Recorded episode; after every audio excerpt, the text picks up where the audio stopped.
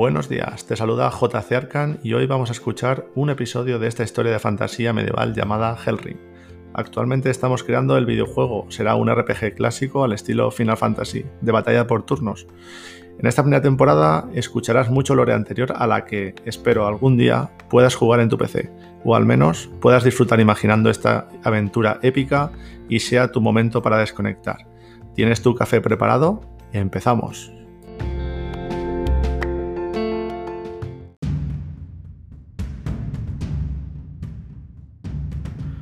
Buenos días, feliz viernes. Hoy vamos a ver la segunda parte de la batalla de Yggdrasil, Arcangelum Luminis.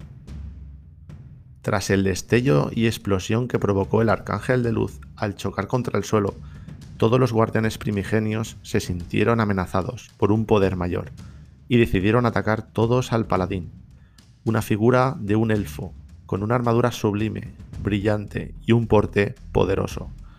El paladín adopta una postura lateral con ambas manos sujetando la espada a la altura de la cabeza por la parte derecha, el filo hacia adelante apuntando hacia su primer objetivo, sus alas blancas totalmente extendidas, preparadas para su primer ataque. Su escudo enganchado en la espalda necesitaba quitarse de encima lo más rápido posible a varios guardianes. Entre tormentas y olas gigantescas se escuchó por primera vez su voz. Arcangeli Crucis.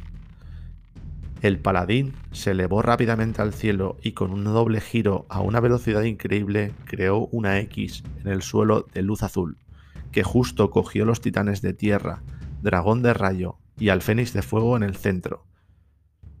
La luz del suelo con un daño de más de 20.000 puntos de vida a cada uno antes de que ni siquiera acabase de disiparse el anterior ataque.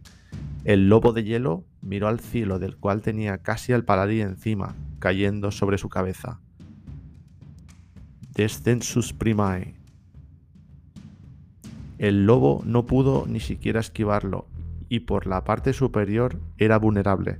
La espada espectral se clavó en el lomo, haciendo un daño crítico de 45.000 puntos de vida, impidiendo que hiciese su magia arcana más letal.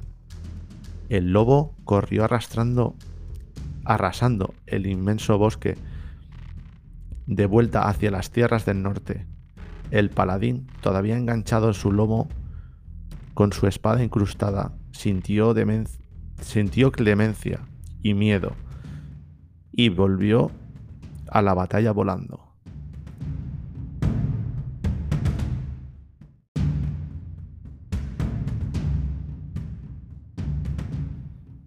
El lobo atravesaría el agua a nado del continente y haría su magia más letal para él mismo, absoluta nula, creando una esfera que cogería todo el continente y en el que gastó toda su magia, bajando la temperatura a menos 273 grados centígrados, quedando para siempre en una tierra de frío, nieve y hielo, donde hasta la fecha se desconoce su paradero.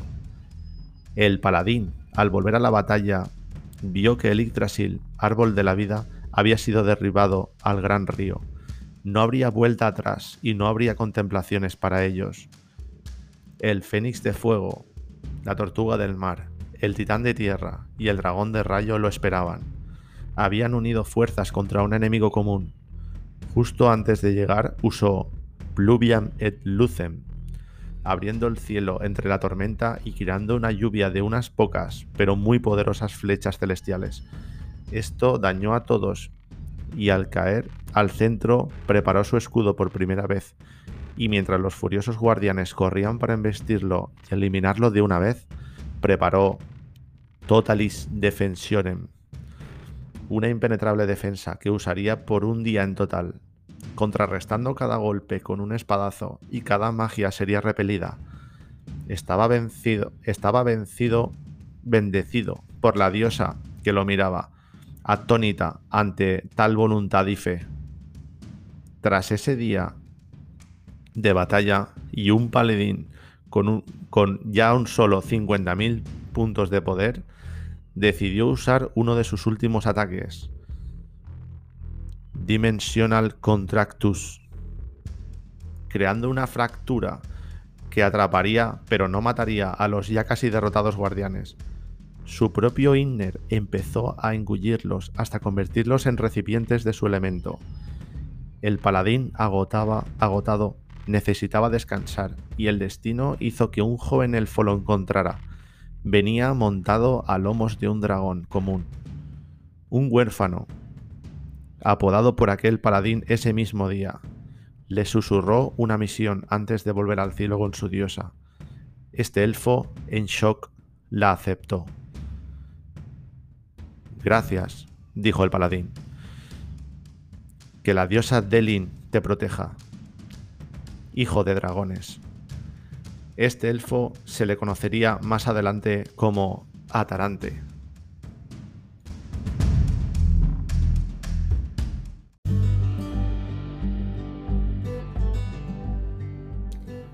Esto es todo por hoy. Espero que te haya parecido interesante. Compártelo con tus amigos y amigas y estaría genial que valorases con 5 estrellas y así podamos subir al siguiente nivel. Gracias por estar al otro lado. Puedes seguirnos también en Instagram, Facebook y Twitter.